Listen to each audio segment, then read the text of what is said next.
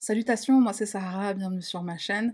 On y va sans plus tarder. Ce soir, pour la première fois, on est en Amérique latine, on est en Équateur. Juan Fernando Hermosa est né le 28 février 1876 dans la province de Sucumbios, en Équateur. Alors j'ai montré une petite map hein, pour voir euh, où se trouve la province par rapport à Quito, la capitale. Juan va être adopté par Olivo Hermosa Fonseca et sa femme Zoila Amada Suarez Mejia. Je précise parce que ça va être important pour plus tard dans l'histoire, je précise que Zoila est sourde et elle souffre d'arthrite. À cette époque, le couple réside dans la même province où Juan est né et probablement dans la même ville ou en tout cas pas très loin. La mère biologique de Juan, elle avait décidé de le faire adopter parce que financièrement elle ne s'en sortait pas du tout. Elle était très pauvre, elle avait deux enfants, une fille et un garçon, donc Juan. Elle était extrêmement pauvre, elle travaillait dans une blanchisserie elle gagnait très très peu d'argent. Donc Olivo et Zoila vont adopter Juan alors qu'il a un an et deux mois. Jusqu'à ses trois ans, Juan ne parle pas, ce qui est quand même très tard par rapport à la moyenne des enfants, mais ça l'empêchera pas de devenir un petit garçon très très intelligent. Quand Juan a six ans, Olivo, son père adoptif, il décide de vendre la ferme qu'il possède pour déménager et aller habiter à Quito, à la capitale mais il possède toujours des propriétés dans l'est du pays, donc il voyage souvent pour son travail. Olivo explique que la raison pour laquelle il a voulu déménager, c'est parce qu'il ne voulait pas que son fils soit embêté notamment par ses neveux à lui, par les neveux de, de, Olivo, par rapport au fait que Juan soit adopté. Et il ne voulait pas non plus que Juan soit au courant du fait qu'il ait été adopté, il le considérait vraiment comme son fils. Le couple n'a pas d'enfant, donc ils veulent donner à Juan tout l'amour qu'ils ont. Ils font tout pour le rendre heureux, quitte à déménager et aller habiter dans un environnement qui sera meilleur pour lui. La famille s'installe donc à Quito, dans le nord de la ville. Un jour, alors que Juan a environ 7 ans, la famille décide d'aller en vacances dans leur province d'origine. Un jour, une jeune fille vient voir Olivo et elle lui dit Mon beau-père m'a mise dehors et ma maman m'a envoyé ici puisque c'est un lieu sûr. Olivo lui dit Alors d'accord, tu peux rester à condition d'être très respectueuse et de ne pas faire de bêtises. Il lui propose même de l'inscrire à l'école et puis plus tard à l'université si elle a envie d'étudier. Cette jeune fille, d'une certaine façon, elle est adoptée non officiellement par Olivo et son épouse Zoila. Et puis le couple repart, enfin la famille du coup avec Juan, ils repartent habiter à Quito. De retour à Quito, un jour, Juan demande à son père de lui donner 5 sucres. Alors les sucres, c'était à l'époque la monnaie en Équateur, aujourd'hui c'est le dollar américain. Donc il dit à son père, papa, donne-moi 5 sucres s'il te plaît, pour aller faire du poney. Juan y va avec la jeune fille en question, et en chemin, elle va lui dire, pourquoi tu les appelles papa et maman. Tu devrais les appeler Don Olivo et Donia Amada, puisque ce n'est pas tes parents, c'est ma mère qui t'a donné naissance. Donc déjà, c'est cette jeune fille qui lui annonce que ses parents sont en fait ses parents adoptifs, et la jeune fille en question, on l'aura compris, c'est en fait la sœur de Juan. Ce soir-là, en rentrant à la maison, Juan va s'allonger à côté de sa mère, il se met à pleurer, et quand son père lui dit Pourquoi tu pleures, mon fils? il lui dit parce que je sais que vous n'êtes pas mes vrais parents. La sœur de Juan, elle a fait plus que lui annoncer qu'il était adopté. Elle lui a aussi fait une proposition très chelou. Elle propose à son petit frère de tuer Don Olivo et Donia Amada, ses parents adoptifs, et elle lui dit aussi on devrait tuer Don Segundo. Alors, c'était pas précisé dans le texte de qui il s'agissait, qui est ce Don Segundo. Par rapport à l'historique de la jeune fille, il est fort probable qu'il s'agisse de son beau-père, puisqu'il l'avait viré de chez elle. Donc elle propose à Juan de commettre un triple meurtre, de vendre la maison de ses parents et d'acheter un entrepôt à Santo Domingo, businesswoman en devenir en plus. Depuis ce jour, Olivo remarque que son fils n'est plus du tout le même. Lui qui aimait bien l'école, il commence à avoir de mauvaises notes, il se rebelle, il se comporte très mal. Olivo sait que son fils est très intelligent, il veut qu'il aille à l'école, il veut qu'il étudie, il sait qu'il pourrait aller très loin dans les études, mais l'annonce de, sa condition l'a énormément perturbé. À l'âge de 8 ans, donc très peu de temps après avoir appris la vérité sur ses parents, il fugue avec une fille de 5 ans, son amoureuse. Bon, la fugue, elle a pas duré très longtemps, mais il a quand même fugué avec sa petite chérie, c'était presque mignon. Il lui a acheté un serre-tête, il lui mettait des petits mots d'amour dans la poche et tout, bon, c'était mignon. Mais ils ont fini par rentrer le jour même. Juan va bientôt commencer à voler de l'argent pour s'acheter des bonbons. Vraiment, il n'est plus du tout le même. Là, ça va s'empirer, puisqu'il va commencer à tuer des animaux. Dans la ferme que la famille possède, ils ont des poules, et Juan, parfois, il leur arrache la tête. Bon, j'espère que t'étais pas en train de manger. À l'âge de 10 ans, il entre par effraction chez quelqu'un pour voler 50 000 sucres, donc déjà c'est une très grosse somme, et cette personne n'est autre qu'un policier. Donc déjà à 10 ans, il n'a pas peur des flics. Juan, il aime l'argent dès son plus jeune âge. Et c'est pas que pour acheter des bonbons. Parfois, il prend des journaux, il les coupe pour faire des faux billets, il se fait des fausses liasses et s'imagine qu'il a d'argent. Il dit à son père, papa, c'est comme ça qu'on doit être riche, il faut qu'on ait autant d'argent que ça. À l'âge de 12-13 ans, il va voler une voiture à Ambato, c'est la ville où se situe son école, école où il va tenir que 15 jours. Il vole une autre voiture quand il a 14, 15 ans, et là, pour sa mère, trop, c'est trop. Elle décide de faire quelque chose. Juan est envoyé par ses parents dans un centre de détention pour mineurs. Son père, il a vraiment tout essayé pour lui faire entendre raison, pour le calmer, pour le rassurer sur le fait que bah, c'est vraiment son fils. Il en était même venu parfois aux mains, donc il lui mettait euh, des petits claques de temps en temps, des petites trahas de temps en temps, mais bon, la violence, jamais la solution. À preuve, ça n'a pas marché. Dans le centre de détention, Juan va très vite bah, se faire des copains, et notamment un certain Louis Quixpe, qui va devenir son bras droit. Alors Louis, il est là parce qu'il a volé des vélos. Le groupe de garçons avec Juan à leur tête va concocter un plan prison break, sans les tatouages. En fait, dans ce centre de détention, il y a des toilettes qui sont à ciel ouvert, et en fait, les, occupants de, la prison, du centre de détention, font leurs besoins dans des sortes de seaux. Dans des seaux, pas des sortes de seaux, c'est des seaux. Les garçons, enfin, du coup, euh, le, groupe de ceux qui voulaient faire prison break, là, ils prennent euh, un seau chacun, et euh, ils pourchassent les gardes de la prison pour leur mettre du caca dessus. Voilà. Il est très élaboré ce plan, j'aime bien, bien l'aider. Donc, euh, donc il y a plein de garçons qui se saisissent d'un seau, qui pourchassent les gardes pour les, tartiner de, Nutella. Pendant cette confusion générale de, dizaines et dizaines de garçons armés de pots de Nutella, bah, nos compères en profitent pour s'évader. Et réussissent à s'évader, c'est ça le, ça le pire. Parce qu'il était vraiment très élaboré leur plan. Juan rentre chez lui comme si de rien n'était, et puisque Louis n'a nulle part où aller, il va avec lui. Le duo va continuer leur euh, bêtise, enfin leur crime, ils vont reprendre en douceur. Donc ils vont d'abord demander à des enfants de leur rendre des services, va voir ma copine, va frapper à sa porte et dis-lui que je l'attends, je te donne 5 sucres. Et à chaque fois, c'est des enfants qui ont des vélos. Donc ils leur disent, bah laisse ton vélo, je te le surveille. D'une certaine façon, c'est quand même assez malin, puisqu'ils investissent 5 sucres, qu'ils récupèrent après, puisqu'ils vendent le vélo pour à peu près 15 sucres. Donc ils récupèrent 10 sucres, et ils vont acheter du sucre, ils vont acheter des bonbons, ils vont dîner, ils vont euh, déjeuner, tout ça. Donc euh, c'est plutôt malin. Mais tu dis, s'ils avaient mis ça au bénéfice d'un truc licite, un business licite, ils seraient, ils seraient devenus riches, ils seraient devenus très riches. Un jour, le duo de criminels se rend à Guayaquil, dans le sud du pays, et là, ils vont se faire amis avec des flics. Mais sérieux, ils ont tout compris. Garde tes amis près de toi, tes ennemis encore plus près. En fait, ils se sont fait passer pour des enfants de policiers, donc c'est comme ça qu'ils ont réussi à devenir amis avec des vrais policiers. À chaque fois qu'ils ont un problème, bah du coup ils appellent qui? Leurs nouveaux copains. Ils volent des pièces détachées de voitures et ils les vendent. Ensuite, ils passent à des vols de voitures complètes, ils les vendent aussi. Un de leurs amis policiers qui est corrompu va leur vendre leur première arme à feu et un autre va leur fournir des munitions. Des gamins de 15 ans qui se sont mis des flics dans la poche. C'est fou quand même.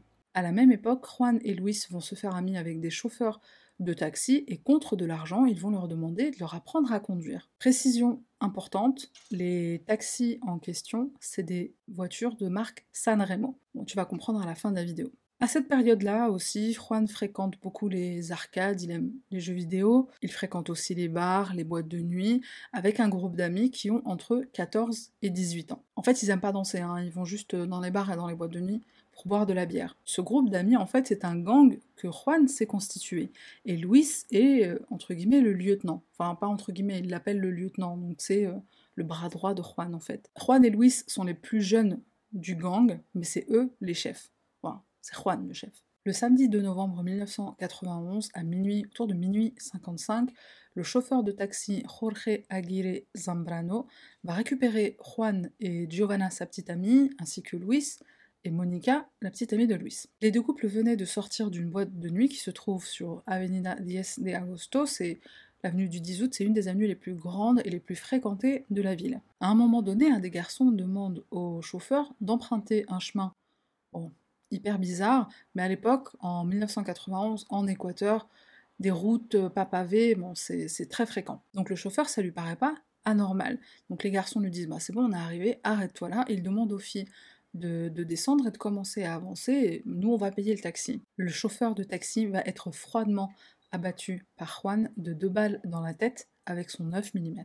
Son corps sera retrouvé le lendemain dans une zone rurale en périphérie de la capitale. Le jeudi 5 décembre, vers 2h du matin, un autre chauffeur de taxi sera assassiné et son corps sera également retrouvé dans une zone rurale en périphérie de la ville. Le samedi 14 décembre, trois chauffeurs de taxi seront assassinés la même nuit. À cause de tous ces homicides, les chauffeurs de taxi de la ville de Quito ont peur d'aller travailler, surtout ceux qui travaillent la nuit. Certains chauffeurs décident d'arrêter de travailler temporairement, d'autres décident de prendre leur femme avec eux, se disant que si jamais ils prennent le tueur dans leur voiture pour une course, peut-être qu'il prendra pitié du fait de voir une femme à bord du véhicule. Les victimes sont toutes abattues avec une même arme, un radom de calibre 9. Et les crimes se produisent souvent les week-ends, puisque le, groupe, euh, le gang de Juan, utilisait souvent des taxis pour aller de boîte de nuit en boîte de nuit. Un jour, Juan se rend chez son coiffeur, Charlie, qui est un travesti. C'est toujours dans ce salon que Juan se rend pour couper ses cheveux. Ce jour-là, il est accompagné de ses amis et Charlie leur propose un peu d'alcool. Il les invite ensuite à se rendre chez lui pour continuer de, de boire de l'alcool. Arrivé à son domicile, une dispute va éclater, on ne sait pas trop pourquoi. Juan va tirer 5 balles sur Charlie alors qu'il essayait d'appeler les secours. Charlie, c'est la première victime homosexuelle et il y en aura 10 autres. Juan va ensuite passer à des chauffeurs poids lourds. Le 8 janvier 1992, un camionneur ainsi que son assistant qui se trouvait avec lui ce soir-là sont assassinés. Près des corps, une lettre est retrouvée. Nous avons terminé avec les taxis. Nous avons commencé avec les camionneurs. Deux jours plus tard, un autre chauffeur poids lourd sera retrouvé assassiné. Malheureusement, il y a très peu d'infos dans les articles même en espagnol, donc c'était pas seulement une barrière de langue. J'ai trouvé très peu d'informations sur les victimes, certaines on ne connaît même pas leur nom et on n'a pas la date exacte des meurtres. En tout cas, pour certains d'entre eux, on n'a pas la date exacte. Ce qu'on sait, c'est que Juan a tué au total 22 personnes, 8 chauffeurs de taxi, 11 homosexuels et 3 camionneurs, enfin 2 camionneurs et un assistant. Et tout ça en l'espace de 4 mois seulement. Les meurtres sont toujours commis de la même façon, par balle dans la tête avec un calibre 9.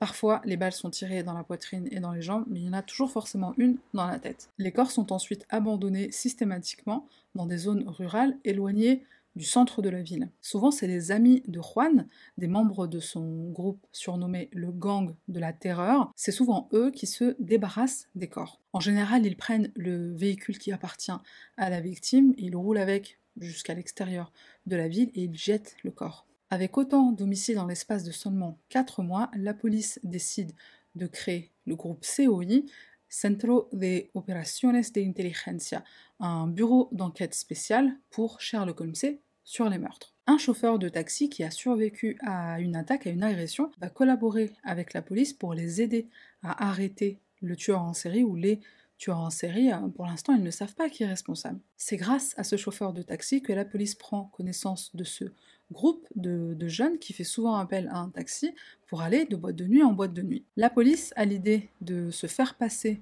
pour des chauffeurs de taxi pour essayer de les arrêter. Certains officiers prennent alors cette couverture et attendent qu'un groupe d'ados monte à bord de leur véhicule. L'un d'entre eux va procéder à l'arrestation d'un groupe, mais va très vite réaliser qu'il ne s'agit pas de ceux qu'il recherche. Un soir, un des agents faux taxi entend une conversation entre les jeunes qui sont montés à bord de son véhicule. Il se dit qu'il les tient peut-être.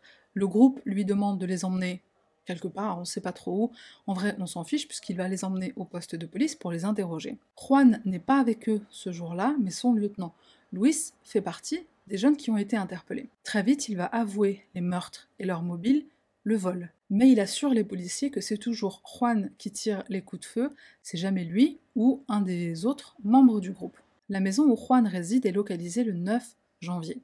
Le 16 janvier, vers 4 heures du matin, l'opération procéder à son arrestation commence. Or, c'est carrément euh, une opération. On dirait qu'ils allaient démanteler un cartel et arrêter 15 personnes, pas arrêter un homme de 15 ans. La nuit de cette opération, Juan est chez lui, allongé dans son lit, en train de dormir. Son arme est près de lui, comme d'habitude. Il a aussi une grenade sur sa table de chevet. Normal.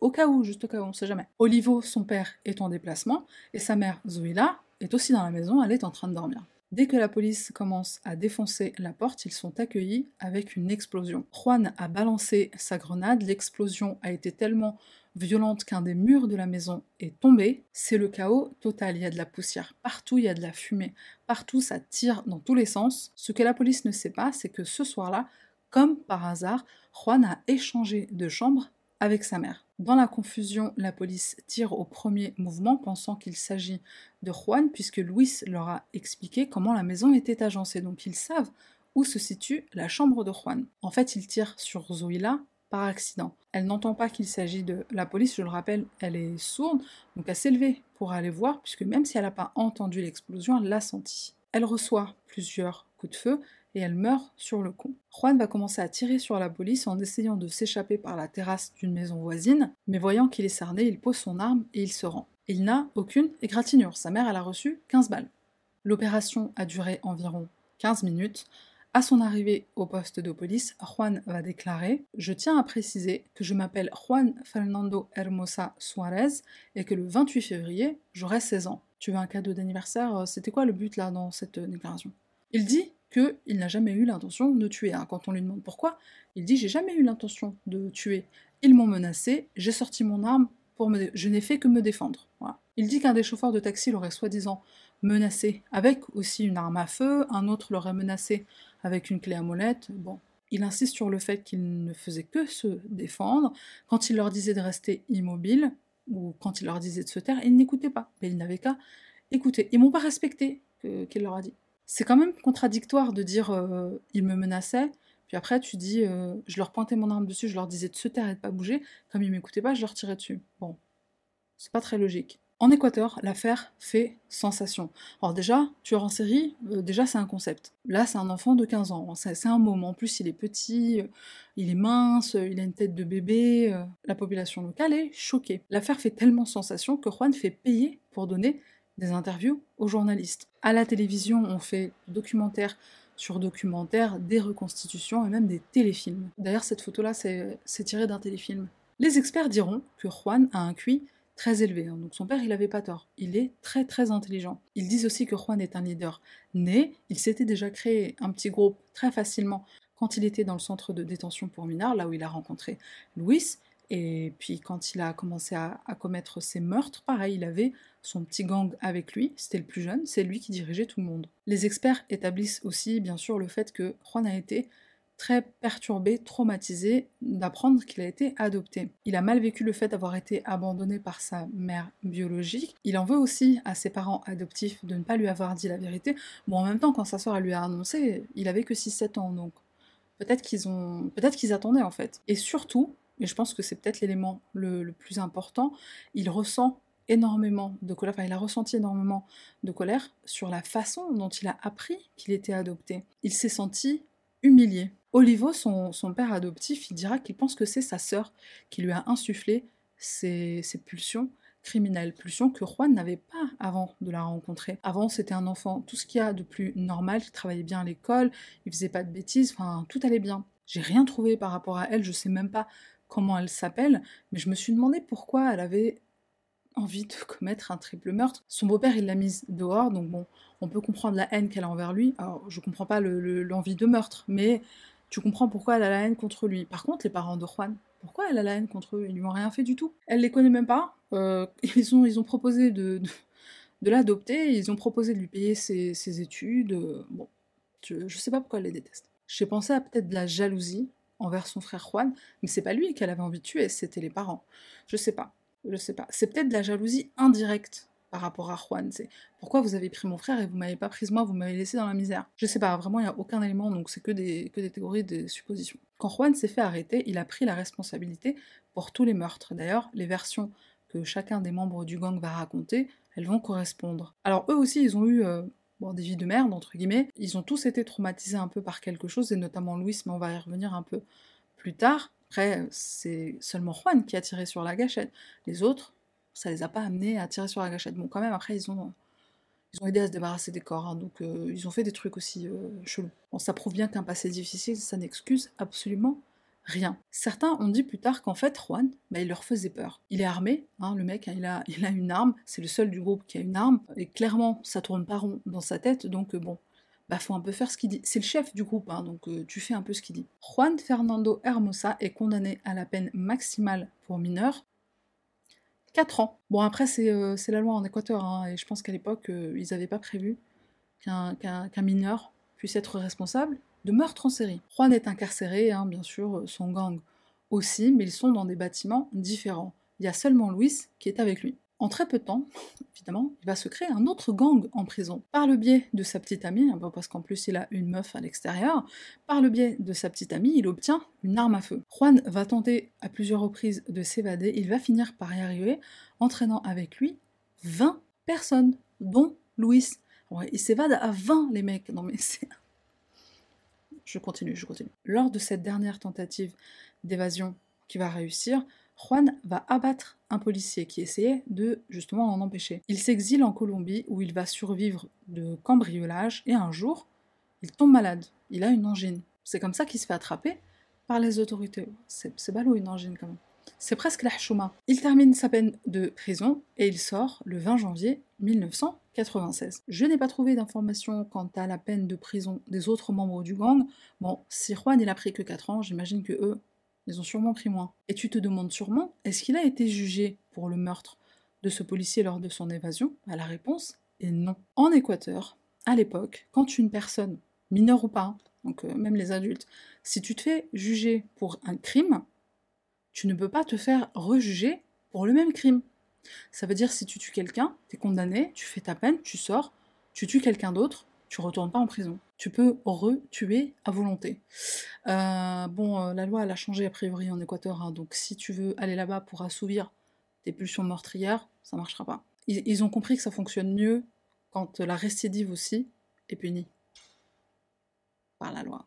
Juan retourne vivre avec son père, il reprend ses habitudes de boîte de nuit et tout ça, a priori pas les crimes. Un peu plus d'un mois après sa libération, après son retour à la maison, le 27 février, la veille du jour de son anniversaire, Juan est retrouvé mort. Alors, que s'est-il passé? Il est retrouvé avec une balle dans le front, une parmi d'autres, il y en a eu plein d'autres, plusieurs coups de machette, alors principalement dans le dos, mais aussi un peu partout, et ses mains sont attachées dans son dos. Alors, son corps est tellement mutilé qu'il est méconnaissable. La police trouve près de son corps un portefeuille avec à l'intérieur un document de libération de prison au nom de Juan. Il trouve aussi des lettres d'amour, je trouvais que c'était presque mignon, il trouve des lettres d'amour datant de, y a 2-3 ans, donc quand Juan était en prison, ben, les lettres lui sont adressées, et Olivo va aider à identifier le corps. Il dit reconnaître son fils. Autour de cette affaire, il y a plusieurs légendes. La première serait que Juan a simulé sa propre mort, ce qui explique que le corps était méconnaissable. Je confirme, j'ai vu une photo, euh, tu reconnais pas qui c'est. Le gouvernement rassure le peuple en leur disant ah, ne vous inquiétez pas, c'est bien lui, il est mort des mains de ses ennemis, et ceux-ci n'étaient pas peu nombreux. Ils ont pas tort. C'est quand même un peu bizarre le portefeuille posé euh, juste à côté, puisqu'il était posé à côté du corps, hein, il n'était pas.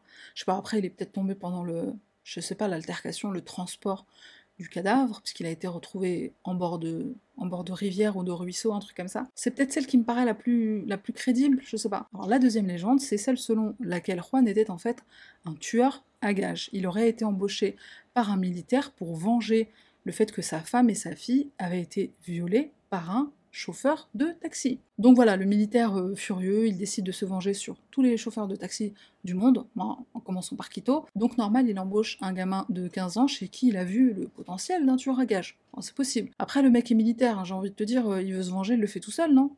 Puis il a les armes et tout, il a, la, il a la formation, je pense qu'il sait comment ne pas se faire attraper et tout ça. Je sais pas, celle-là, elle me semblait pas trop crédible quand même. Et pour clore, alors en 2015, il y a eu un procès, euh, c'est quand même très longtemps. Après, hein, il y a eu un procès parce que il a été décidé, alors je sais pas qui est à l'o- à l'origine de, de ce procès, mais il a été décidé que la mort de Zoila, la mère adoptive de Juan, bah sa mort c'est ce qu'on appelle, euh, je l'ai écrit, une tuerie extrajudiciaire. Ça veut dire qu'elle a été une victime collatérale gouvernement. Et dans ce cas-là, normalement, il doit y avoir un procès. Ce qu'on relève d'étrange dans, sa mort, c'est qu'elle a reçu 15 balles, son fils pas une seule égratignure, et les coups de feu, après l'autopsie, les coups de feu, il a été déterminé qu'ils provenaient de quatre directions différentes. Bon, après, ça, ça me paraît pas trop illogique, dans le sens où c'est plusieurs policiers qui sont intervenus, ils étaient tous armés, ils ont essayé de, bah, cerner le bâtiment pour que Juan ne s'échappe pas, donc ça, ça me paraît pas... euh, anormal le fait que les balles proviennent de quatre directions différentes, je sais pas. Par contre, ce qui était anormal, et là je suis plutôt d'accord, c'est le fait que le lendemain, quand il a fallu venir sur la scène de crime, faire des photos, euh, tout ça, ils ont complètement, euh, ils ont complètement bâclé, ils ont complètement saccagé le, truc. Et là, les gens voudraient que l'explosion, elle a été provoquée par une grenade qui appartenait à la police et pas à Juan. Et ça, ça me semble aussi crédible. Parce que Juan, avec son arme, bah, ça lui suffisait pour, euh, pour terroriser la ville de Quito. Donc, est-ce qu'une grenade, c'était nécessaire? Je, trouve ça un peu trop théâtral. À ce jour, on n'a toujours pas de nouvelles, donc on est en 2021, ça fait 6 ans, si je sais bien compter. Donc euh, bon, je mettrai une update en barre d'infos quand elle sera disponible. Pour terminer, je voudrais rapidement revenir sur Luis Quispe, le bras droit, le lieutenant de Juan. Dans un podcast qui s'appelle Antes de morir, avant de mourir, Luis se confie à un écrivain. Pourquoi le podcast s'appelle Antes de Alors je me suis posé la question jusqu'à que je trouve la réponse. Bon, ça paraît évident, c'est parce qu'il allait bientôt mourir. Mais bon, je me, je me demandais si c'était parce qu'il allait se suicider, si c'est parce qu'il était malade ou quoi. Bon, il se trouve qu'il était malade. Il approchait la cinquantaine, il est tombé gravement malade. Et donc avant de mourir, il a voulu se confier. Il dit à l'écrivain qui s'appelle Vladimir, il lui dit, voilà, je fais pas ça pour l'argent, je ne demande rien en retour, c'est juste que j'ai des choses sur le cœur et j'ai envie de me confier, j'ai besoin d'en parler. Quelques jours après ces échanges avec Vladimir, Louis meurt de sa maladie. Louis explique dans ce podcast, entre autres, hein, il a parlé d'énormément de choses, mais il explique entre autres qu'il est lui-même le fruit d'un viol et qu'il a été lui aussi violé quand il était enfant. Il a grandi dans un environnement très violent, son père était un alcoolique qui battait sa femme, quand euh, Louis essayait d'intervenir, de s'interposer, c'est lui qui prenait les coups. Il raconte aussi comment il a rencontré Juan, donc dans le centre de détention pour mineurs, et il révèle quelque chose d'important, c'est que, en fait, les meurtres, ils ont été commis pour rien. Ils n'avaient aucune raison de tuer ni les taxis, ni les homosexuels, ni les camionneurs. Ils commettaient déjà, eux, des vols depuis longtemps sans tuer. Donc c'est pas comme si soudainement euh, ils s'étaient dit bon, faut pas qu'on se fasse attraper, faut qu'on laisse aucun témoin oculaire derrière nous, donc faut qu'on tue. Louis, il dit que au départ, pendant les premiers meurtres, il avait très peur. Bah, parce que déjà, tu sais pas sur qui tu peux tomber. Tu peux tomber sur quelqu'un qui a aussi une arme, ou même plusieurs. Donc il se sentait en danger en tout cas au début. Et après, la, peur lui est vite passée. En fait, il ressent une telle colère par rapport à, son passé à lui, par rapport à son historique à lui, que la peur, elle lui est très vite passée. Il explique aussi qu'avec le, le groupe ou avec Juan, il ne parle jamais des meurtres entre eux. Il voit ça aux infos, mais euh, sans plus. Ils sont très détachés des meurtres, comme si rien ne s'était passé, dit Louis. Et une chose importante qu'il précisera, c'est la raison pour laquelle il s'en prenait à des taxis de la marque Sanremo. C'est tout simplement parce que c'est les seules voitures qu'il savait conduire. Comme je l'avais précisé en début de vidéo, c'est par des chauffeurs de taxi que Louis et Juan avaient appris à conduire. Et la première voiture qu'ils avaient volée, c'était une Hyundai, mais ils n'ont pas aimé la suspension. Ils se sont dit on va rester avec des voitures qu'on connaît, qu'on aime bien. Ils font les difficiles. Par rapport aux homosexuels, alors évidemment la question qu'on se pose c'est celle de l'homophobie, surtout dans les années 90 même maintenant en vérité. Juan ne s'est jamais exprimé à ce propos, en tout cas pas à ma connaissance, pas d'après mes trouvailles, ni Juan, ni Luis, ni aucun membre du gang. Être euh, homophobe en Amérique latine dans les années 90, euh, bon, je, ne sais pas si c'était pas presque normal en vérité, même ailleurs d'ailleurs. Je pense pas que ça aurait été un problème de, ouvertement dire euh, je tuais des homosexuels parce que je les aimais pas. Et d'ailleurs Charlie qui était travesti mais aussi homosexuel, ben c'était le coiffeur de Charlie. Donc je pense que si vraiment il n'aimait pas les homosexuels, il n'irait pas se faire coiffer chez une personne qui est homosexuelle. Je me suis demandé si Charlie avait pas peut-être fait une proposition à Juan qui l'a offensé, qui l'a, je sais pas moi, il s'est senti peut-être insulté s'il a reçu des, avances de la part de, de Charlie. Est-ce que c'est pas ça qui a réveillé une colère non fondée? Enfin, il disait que les taxis lui manquaient de respect. Peut-être que un chauffeur de taxi lui a manqué de respect et c'est ça qui a fait que il s'est défoulé sur euh, des chauffeurs de taxi pendant un moment. Pour les homosexuels, il a commencé avec Charlie. Alors peut-être que euh, après c'était pareil, c'est né juste de, ça. Et pour les camionneurs, bah on sait pas trop pourquoi. Il s'est peut-être passé un événement similaire, hein, mais il lui fallait pas grand chose pour tuer. En fait, je pense qu'il trouvait des excuses pour tuer parce qu'il avait ça en lui. Voilà, tout simplement. Ça reste un tueur, hein, donc euh, à un moment donné, il faut plus trop se poser de questions. On est arrivé à la fin de cette vidéo. On termine avec le random item de ce soir. C'est un objet assez particulier qui m'a valu énormément de problèmes à l'aéroport, parce qu'à un moment j'ai voyagé avec, et chaque fois que je passais le, truc de sécurité, là, on me disait mais c'est quoi? Ça ressemble à une arme c'est pas, pas une arme à feu, c'est clair que c'est pas une arme à feu. Mais alors qu'est-ce que c'est? J'achète toujours des trucs chelous. Je sais pas où je les trouve. J'achète toujours des trucs chelous. C'est un capot d'astre. Un capot, c'est quoi? Ça se met sur un instrument de musique et en fait, c'est pour bloquer euh, toutes les cordes en même temps. Ça permet de jouer bah, des sons qui sont différents en fait. Voilà ce qu'est un capot d'astre pour les personnes qui ne savaient pas ce que c'était. Et ça peut faire un cadeau sympa. Voilà, et c'est assez original d'avoir ça. Et puis si t'aimes bien avoir des problèmes à l'aéroport, bah voilà, achète ça. Je remercie du fond du cœur toutes les personnes qui ont répondu à l'appel sur Instagram.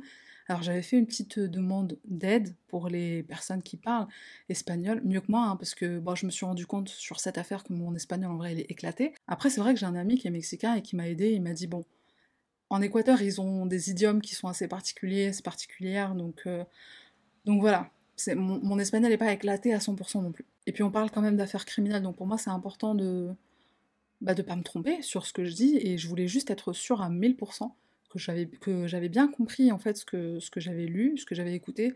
J'ai aussi euh, écouté le podcast de, Vladimir Soasti pour les personnes qui sont hispanophones. Bah, je mettrai aussi un lien si ça vous intéresse de, de, de l'écouter. Il est un peu long, mais très intéressant. Et voilà, voilà, c'est tout pour moi. On se retrouve bientôt pour une nouvelle affaire. Bye.